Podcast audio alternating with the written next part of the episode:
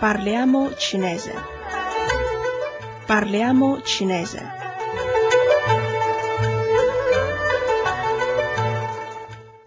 State ascoltando Radio Cina Internazionale. Nella lezione precedente abbiamo imparato la lettura delle ore in cinese. Oggi illustreremo la posizione degli avverbi di tempo. In cinese gli avverbi costruiti da espressioni di tempo possono essere collocati prima del predicato, ma anche del soggetto. Ad esempio, 你上午有课吗？ Hai lezione al mattino? 上午你有课吗？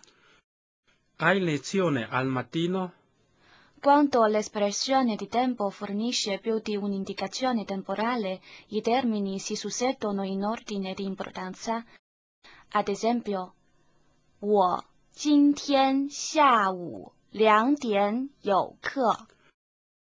Oggi pomeriggio alle due ho due lezioni. Quando in una frase sono contemporaneamente presenti un avverbio di tempo e uno di luogo, il primo precede il secondo. Ad esempio, 我晚上在食堂吃饭。 La sera ceno alla mensa. Ora leggiamo insieme il seguente dialogo. 今天晚上 你在哪儿吃饭？Dove ceni stasera? 我在食堂吃饭。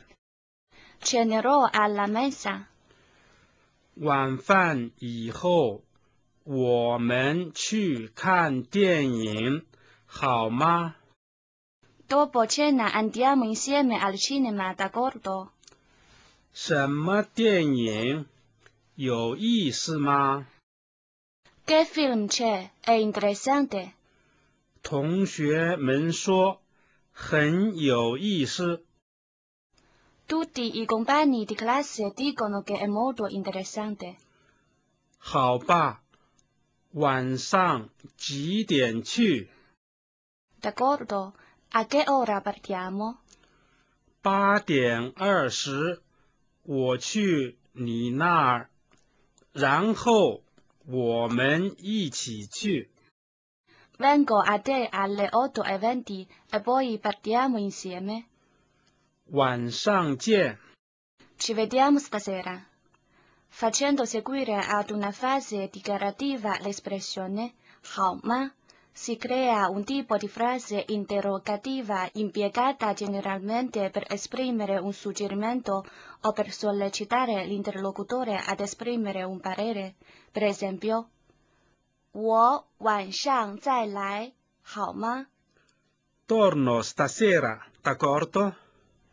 下课以后我们去酒吧好吗 Dopo la lezione andiamo al bar, d'accordo? Qui Radio Cina Internazionale, amici ascoltatori, vi abbiamo illustrato la posizione degli avverbi di tempo. Grazie dell'attenzione e a risentirci alla prossima lezione.